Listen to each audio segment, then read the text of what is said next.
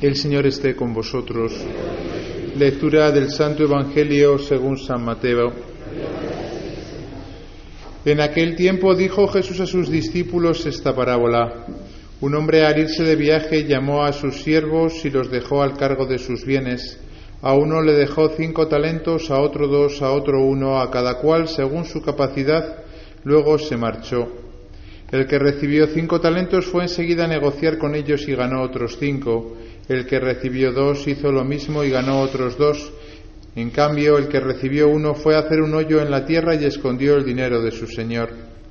Al cabo de mucho tiempo viene el señor de aquellos siervos y se pone a ajustar las cuentas con ellos.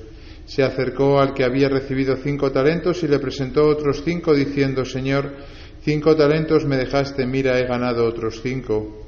Su señor le dijo, Bien, siervo bueno y fiel como has sido fiel en lo poco, te daré un cargo importante, entra en el gozo de tu Señor. Se acercó luego al que había recibido dos talentos y dijo, Señor, dos talentos me dejaste, mira, he ganado otros dos. El Señor le dijo, bien, siervo bueno y fiel, como has sido fiel en lo poco, te daré un cargo importante, entra en el gozo de tu Señor. Se acercó también el que había recibido un talento y dijo, Señor, Sabía que eres exigente, que ciegas donde no siembras y recoges donde no esparces. Tuve miedo y fui a esconder tu talento bajo tierra. Aquí tienes lo tuyo. El Señor le respondió, Eres un siervo negligente y holgazán. Con que sabías que ciego donde no siembro y recojo donde no esparzo, pues debías haber puesto mi dinero en el banco para que al volver yo pudiera recoger lo mío con los intereses. Quitad del talento y dáselo al que tiene diez, porque al que tiene se le dará y le sobrará pero al que no tiene se le quitará hasta lo que tiene. Y a ese siervo inútil echadlo fuera las tinieblas, allí será el llanto y el rechinar de dientes. Palabra del Señor.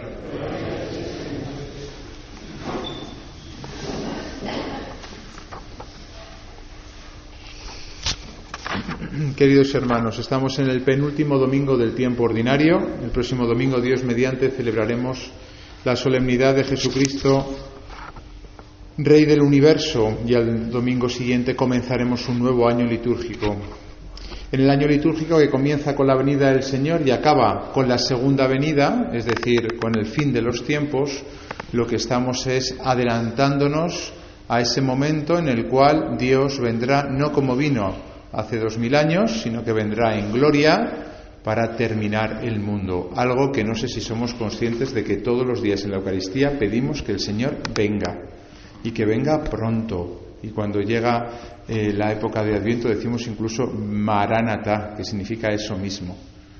Porque por encima de las cosas materiales, de la salud, del dinero, del amor y todas esas cosas que pedimos, sobre todo pedimos que venga Dios. Y si tiene que venir en la segunda venida, que venga y que se acabe todo. No vendría mal. Creo que es la única solución que tiene España. Que venga, que venga el Señor y lo renueve todo. Es la única solución en el fondo para cada uno de nuestros corazones, Dios. Es verdad que cuando acabe los tiempos, pues eh, la manera de venir será una manera gloriosa y una manera en la que se acabará este mundo. Por eso, las lecturas que les rezamos en estos días son siempre lecturas que nos hablan eh, de cómo estar preparados para esa venida, que puede ser en cualquier momento. Bien porque se acaben los tiempos, bien porque nos muramos, da igual. Las profecías en, la Biblia nunca son para curiosos, para curiosones que quieren saber datos, pero que se mantienen eh, como al margen de lo que leen. Las profecías es justo lo contrario. Nunca nos dan curiosidades, sino que lo que hacen es preparar nuestro corazón. No son informativas, diría Benito XVI, son performativas. Nos cambian. ¿Y qué es lo que nos cambia? Pues nuestra actitud. ¿Cómo tenemos que esperar el final de los tiempos? ¿Cómo tengo que prepararme ante la muerte que puede venir como un ladrón en la noche, hemos leído hoy? ¿Cuál tiene que ser mi actitud? Hay algunos, incluso yo diría que están muy cerca de la iglesia, muy dentro de la iglesia, que se preocupan mucho por esto del final de los tiempos. Les preocupa mucho y ven muchos vídeos y se los pasan a todos sus familiares y amigos. ¿Vale? Porque están muy preocupados por el final de los tiempos. Pero curiosamente esas personas que están tan preocupados por el fin de los tiempos y que el mundo va mal y que España va peor y que la iglesia ya ni te cuento, curiosamente son personas que luego en su actitud de vida no se les ve que estén tan preocupados. Digo yo, oye, si estás tan preocupado porque se acaba el final de los tiempos, velarás más, orarás más, porque es lo que dice el Señor, velad y orad que no sabéis el día ni la hora. No, pues esas personas no se dedican precisamente a rezar y a hacer penitencia, se dedican más bien a charlotear, con perdón, a mandar millones de, vídeos y a millones de WhatsApps, ¿eh? como si esa fuese la manera de prepararse. Hay otras personas que es justo lo contrario, ¿no? Que digamos como que mm, se despreocupan y viven como si fuesen a vivir toda la vida. Y entonces, claro, llega la muerte o puede llegar el final de los tiempos y de repente nos pilla sin estar preparados. Por eso hay un sano equilibrio en cómo nos dicen las lecturas, cómo nos dice Dios que tenemos que esperar al Señor. Y nos dice que tenemos que esperar trabajando. Como esa mujer de la primera lectura que ha dicho, una mujer fuerte, esa somos nosotros, nuestra alma es esta mujer fuerte. ¿Qué es lo que se espera de ella? Que sea hacendosa, dice la primera lectura que sea hacendosa, cantadle por el éxito de su trabajo. Y en el Evangelio, la parábola de los talentos, que todos conocemos, acabamos de proclamar, nos dice, pon tus talentos en juego, no los escondas, no los entierres. Cuando dicen que Juan Bosco, San Juan Bosco, le dijo a Santo Domingo Sabio, que era un chiquillo, uno de sus chiquillos estaba por ahí eh, con él, que qué haría si, le dijesen que se iba a morir pronto, y de hecho se murió pronto de Santo Domingo Sabio y es santo. Santo Domingo Sabio dijo, yo estaría haciendo lo, que estaba haciendo en ese momento, jugar al fútbol, pues jugar al fútbol, estudiar, pues estudiar, lo que toque. De tal manera que eh, la actitud que quiere Dios de preparación para el final de los tiempos no es una actitud estrambótica de ponernos nerviosos y de poner nerviosos a todos los que están alrededor nuestra. Tampoco es una actitud de quedarnos parados con el talento enterrado. Lo que quiere es que pongamos en juego nuestras virtudes, nuestros talentos. Es curioso porque cuando este uno que entierra el talento le pregunta al Señor, ¿no? ¿Por qué lo ha enterrado? No es que no supiese que el Señor le iba a pedir cuentas de ese talento, no, lo sabía perfectamente, ¿no? Sabía que eras exigente, que ciegas donde no siembras y recoges donde no esparces. Lo sabía, igual que nosotros sabemos que un día estaremos delante del Señor y daremos cuenta de todo lo que nos ha dado. Es verdad que Él no será nuestro juez, será nuestro abogado, es verdad. El que nos acusará será el demonio. Pero oye, cuidado, que si no hacemos nada no tiene cómo defendernos Dios. Y sí que tiene de qué acusarnos el diablo. Luego es verdad que es un juicio de misericordia, pero también es verdad que no se puede defender lo que no hemos hecho. Luego el Señor dice, ponlo en juego, porque lo que le pasa a este, lo dice acto seguido, es, lo sabía, pero tuve miedo. Tuve miedo. ¿De qué tenemos miedo nosotros hoy? ¿De qué tenemos miedo? ¿Por qué tienes miedo? ¿Por qué no pones tus talentos en juego? Hay muchos miedos, depende de cada uno de nosotros. Por ejemplo, el miedo al ridículo, el miedo al que dirán, que es muy poderoso. Nos importa mucho lo que piensen de nosotros, mucho más de lo que, de lo que imaginamos. Ah, es que si yo de repente, yo qué sé, empiezo a hacer obras de caridad, no sé, me van a ver y, ¿qué van a decir de mí? Es que yo si empiezo a ir a rezar el rosario a la, iglesia, yo que soy varón y que no van apenas hombres a la iglesia, ¿qué van a decir de mí? Yo si llego a la empresa y si me ocurre esta propuesta, recuerdo un empresario, un alto empresario, un CEO de una, de una empresa, que se le ocurrió organizar ejercicios espirituales para todos los CEOs de compañías eh, de España, CEOs jóvenes además. ¿Qué, van a pensar de él? Estás loco, pero tú siendo un jefe, de una empresa, ¿qué haces haciendo ese tipo de cosas? ¿El qué dirán? Nos paraliza. Miedo, uno de los miedos. Otro miedo, el perfeccionismo, por ejemplo. Tengo que hacer las cosas perfectamente. Si no las hago perfectamente, entonces no las hago. Esto pasa mucho. Es más propio de otro tipo de psicologías, por eso tenemos que conocernos a nosotros mismos, ¿no? Y el miedo al aparente fracaso, porque el verdadero fracaso es no actuar. Pero esas personas creen que si no sale perfecto, no deben de hacerlo, porque en el fondo está en el juego, pues lo mismo, el que dirán, lo que digan de nosotros, o lo que yo pienso de mí mismo. Y claro, si no lo he hecho perfecto, como si las cosas se pudiesen hacer perfectas. Siempre habrá un atisbo de pecado, de vanidad, de imperfección en todo lo que hagamos. Más miedos. La Biblia habla del miedo a la muerte, del miedo a la muerte. Esto es interesante. Hay veces que le tenemos miedo a la muerte. Y tenemos que pasar por encima de esto los cristianos.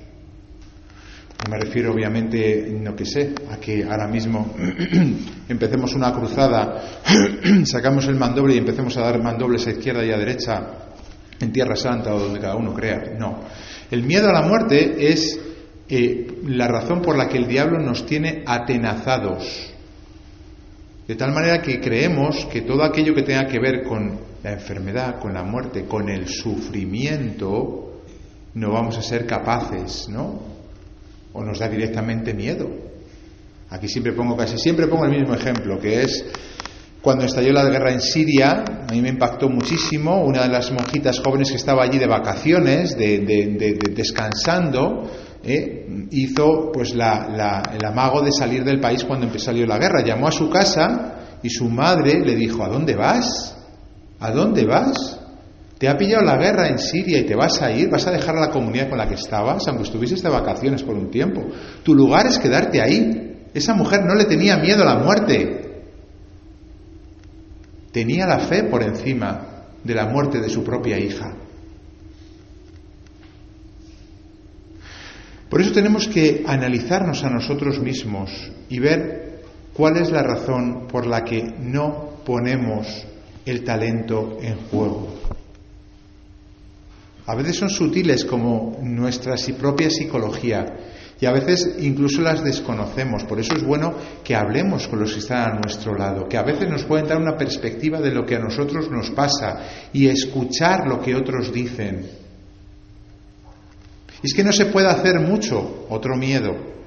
¿Para qué? Si el mundo está tan mal, si España está tan mal, si la iglesia está tan mal, ¿para qué voy a, a trabajar?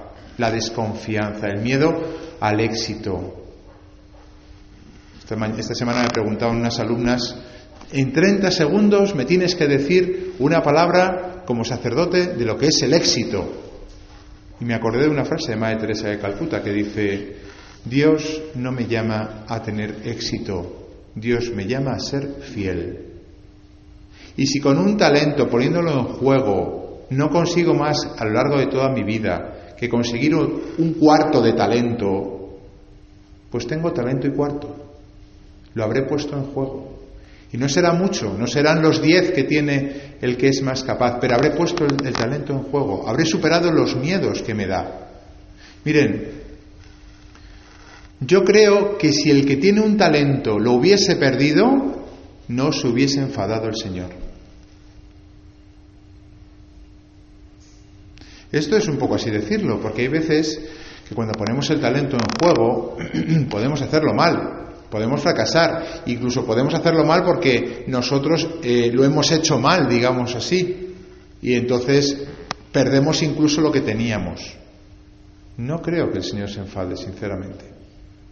Porque si lo hemos hecho con buena intención, con rectitud de intención, mirando al Señor y superando el miedo que nos podía dar el fracaso, el que dirán, a sufrir, a quedarnos a mitad, es verdad que el Señor dice en un momento dado, oye, cuando vayas a construir una torre, mira a ver qué es lo que tienes, no sea que te quedes a mitad y la gente se ríe de ti. Es verdad que el Señor dice, oye, cuando venga un ejército a presentarte batalla, mira a ver cuánta gente tienes, no sea que acaben contigo. Pero eso es lo que el Señor quiere decir con esa parábola, es que nos apretemos los machos.